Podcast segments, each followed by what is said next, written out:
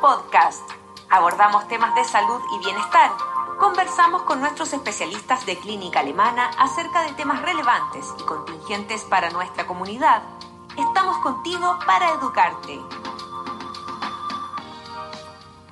Junto con saludarlos, quiero presentarles al doctor Alejandro Kopman, psiquiatra de nuestra clínica, quien nos hablará sobre un tema que es muy recurrente el día de hoy, vivir con incertidumbre.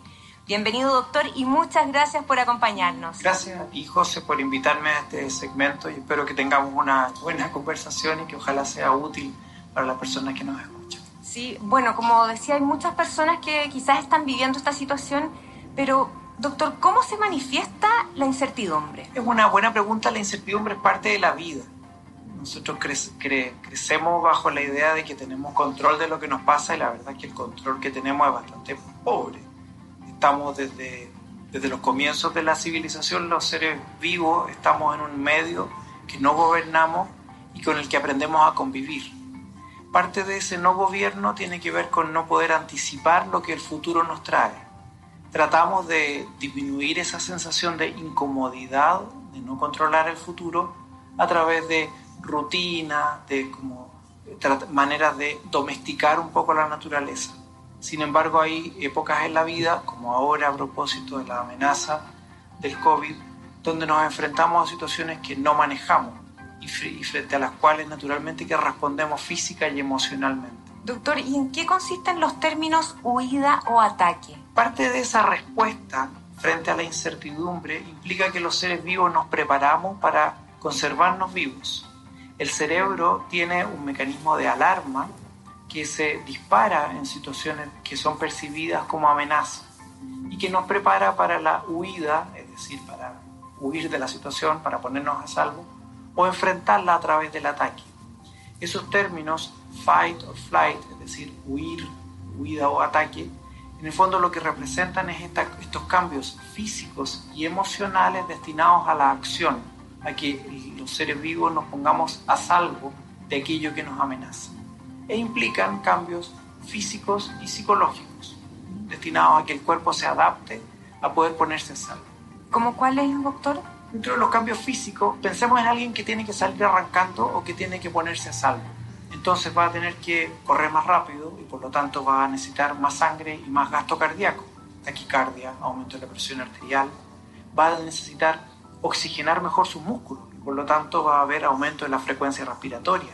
Y entonces tenemos jadeo, va a necesitar muchas veces alivianar el peso del cuerpo. Y ahí vienen los movimientos intestinales cuando estamos tensos, la diarrea o el colon irritable. Va, va, a necesitar probablemente tensionar sus músculos. Y por lo tanto, cuando estamos tensos, a veces sentimos bruxismo, dolor de espalda. Muchas veces tenemos cambios en la piel, sudoración, enrojecimiento de la piel. Y también algunos cambios neurológicos, como por ejemplo algunas sensaciones, mareos, sensación de caminar entre algodones, distancia de las cosas. Y dentro de los síntomas psicológicos, José, son básicamente dos. Uno es que hay una hiperalerta, es decir, estamos atentos a estímulos que normalmente pasamos desapercibidos.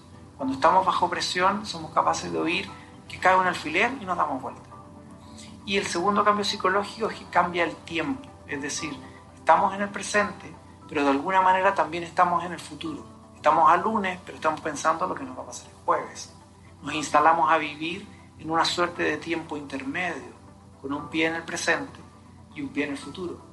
Muchas veces los pacientes dicen, doctor, lo que me pasa es que estoy enfermo de futuro, porque en el fondo es tanta la anticipación que uno no puede gobernar que uno termina muchas veces paralizado. Doctor, ¿y qué factores pueden hacer que aumente esta incertidumbre con el ambiente que estamos viviendo? La, la percepción de amenaza que, es propia de la incertidumbre está determinada por factores del estímulo, factores de, eh, de la situación en la que estamos y características personales.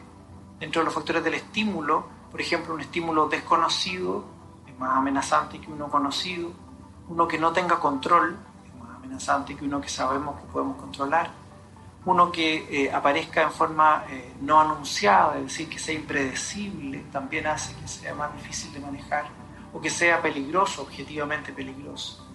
El contexto ayuda, no es lo mismo enfrentar un desafío, una incertidumbre solo que con redes de apoyo. No es lo mismo tener trabajo que no tener trabajo, tener educación que no tener educación, tener un sistema de salud que no tenerlo, etc. Todo eso ayuda a enfrentar mejor lo desconocido. Y en rasgos de personalidad, efectivamente todos conocemos que hay personas que frente al mismo estímulo, algunos se asustan y para otros es un estímulo. Es decir, depende también de las características personales.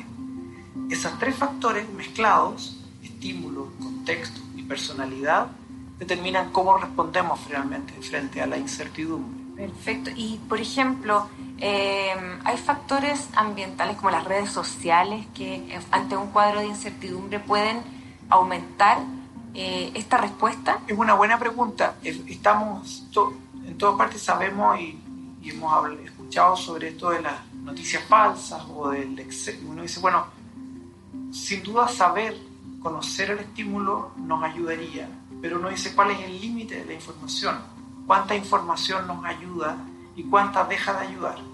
Probablemente mucha información hace que nos perdamos y tengamos demasiadas puertas abiertas. Información falsa o vaga también, por eso que es importante controlar la información que uno recibe, ojalá conocer el origen de los medios, eh, cuáles uno está informándose eh, restringir el tiempo de exposición a la información también es una manera de protegernos de la incertidumbre, haciendo que sea más manejable, trabajando con datos precisos. El mundo está tan conectado, José, que si pasa algo grave uno se va a enterar. No es necesario estar todo el día, eh, en el fondo, pegado a los medios, muchas veces más bien angustiándose que informándose. Claro, y por ejemplo, em, ¿podemos llegar a desarrollar alguna patología? Porque si bien la incertidumbre, como usted decía, es algo propio del ser humano, ¿podemos desarrollar patologías con esto? Claro, yo creo que una buena manera de entender eso es que la respuesta de alerta normal frente a esta incertidumbre que es normal es aquella que cumple con tres condiciones. Existe un motivo para estar preocupados, la respuesta es proporcional al motivo y, y la respuesta de activación del cuerpo dura lo que dura el motivo es decir, se enciende y se apaga.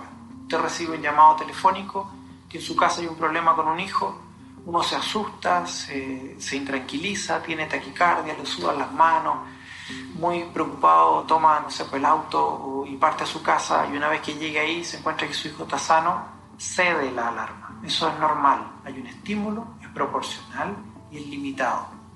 Por el contrario, la alerta patológica, la alarma patológica, la que nos enferma, es aquella que aparece sin motivo o cuya respuesta es desproporcionada para la situación que la produce o que no se apaga, es decir, que uno queda constantemente en alerta. Cuando eso ocurre, esta respuesta física constante puede dar lugar entonces a síntomas físicos y emocionales, hipertensión arterial, taquicardia, colon irritable, lumbago, alteraciones de la piel. Todos sabemos la gente que está tensa, como hace psoriasis, dermatitis, eh, dermatitis eh, qué sé yo, eh, estacional, dermatitis seborreica, etc. Y dentro de los síntomas psicológicos, básicamente la ansiedad mantenida puede llevar a trastornos de ansiedad variados, ansiedad generalizada, preocupaciones hipocondriacas, crisis de angustia, crisis de pánico, etc. ¿Y existen estrategias que podamos eh, llevar a cabo para combatir esta incertidumbre? Sin duda, eh, las estrategias están, instaladas a distintos niveles y tienen que ver un poco con este circuito que hemos hablado. Cuando uno percibe la amenaza, la, eh, analiza y toma una conducta en relación a eso.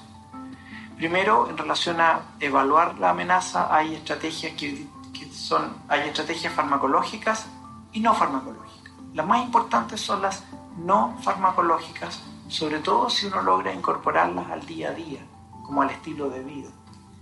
Por ejemplo, hay técnicas para disminuir la respuesta, física, sobre todo la respuesta cardiovascular, ejercicios de respiración, técnicas de meditación, actividad física aeróbica, permiten atenuar el impacto de la, de la incertidumbre en el sistema cardiovascular hay estrategias, de, eh, estrategias que se llaman cognitivas, por ejemplo, fraccionar la realidad, instalarse más en el presente. Dijimos que de alguna manera la incertidumbre es como una enfermedad de futuro. Por lo tanto, todas las estrategias que nos permitan a nosotros estar más presentes aquí y ahora son útiles. También sirve fraccionar la realidad. En vez de estar agobiado de lo que va a pasar en seis meses más, uno aprende a, sin perder de vista dónde quiere llegar, instalarse en el día a día. ¿Qué vamos a hacer las próximas dos semanas? Tener planes de acción, tener rutinas. Mantener la actividad, mantener la rutina, las rutinas de la casa. Desarrollar algún hobby, son cosas que ayudan. Cuidar el descanso y las vacaciones en la medida de lo posible, también es algo que ayuda. En el fondo lo que estamos haciendo es decir, bueno, no podemos controlar la incertidumbre, pero podemos cuidarnos para estar en buenas condiciones de convivir con ella. Y si hemos visto lo que he mencionado como estrategias no farmacológicas, son todas estrategias de autocuidado. Dentro de de las herramientas farmacológicas existen el uso de tranquilizantes, antidepresivos o beta bloqueadores también. Lo que sí es importante, sobre todo en el caso de los tranquilizantes, es usarlos por tiempo breve y en dosis limitada, porque en situaciones de ansiedad los ansiolíticos, que son muy útiles, son eh, fácilmente eh, creadores de dependencia farmacológica y eso no es muy bueno. Qué importante el tema que tocó, doctor, sobre los fármacos. ¿Algún otro, no sé, prevención que podamos tener al respecto? Es bien relevante porque la verdad es que hoy día estamos enfrentados a una suerte de, de epidemia en el uso de los tranquilizantes también.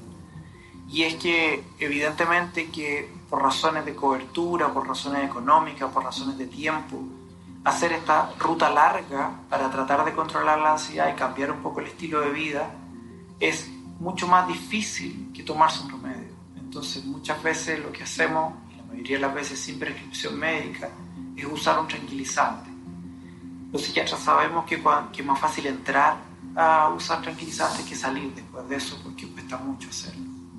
De hecho, el alcohol y los tranquilizantes se parecen en el cerebro. Muchas personas que no usan tranquilizantes empiezan a beber también cuando tienen mucha ansiedad, como una manera no de sentirse bien, sino que de dejar de sentirse mal.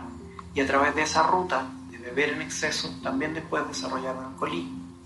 Entonces, lo que podríamos hacer es insistir con iniciativas como este podcast o, la eh, iniciativa de educación en tratar de persuadir a la comunidad de estas otras rutas no farmacológicas para el manejo que son evidentemente más sanas en el largo plazo. Entonces, un estilo de vida con estas rutas que dice usted de manejo previo podría evitarnos llegar a la, a la vía farmacológica para poder salir de eso? Ese es el ideal. Ahora, normalmente la idea es considerar los dos aspectos, el aspecto farmacológico y no farmacológico pero considerarlo de una manera complementaria en el tiempo, de tal manera que en la medida que yo voy avanzando e incorporando herramientas no farmacológicas, soy capaz de ir paralelamente retirando los fármacos.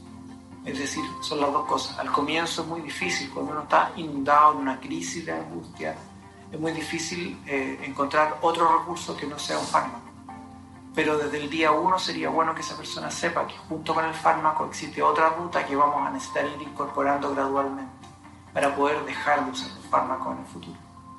En este caso, la ansiedad sería la respuesta a la incertidumbre, es decir, si queremos, eh, por ejemplo, disminuir la ansiedad, ¿son las mismas recomendaciones? La ansiedad es la respuesta a la incertidumbre, por lo tanto, o sea, la incertidumbre uno la disminuye con información y con tiempo información para tratar de disminuir aquello que no conocemos y tiempo para que la, eh, en la medida que pasen cosas tengamos más datos, ¿no? Y los datos nos van ayudando a hacer que sea más manejable.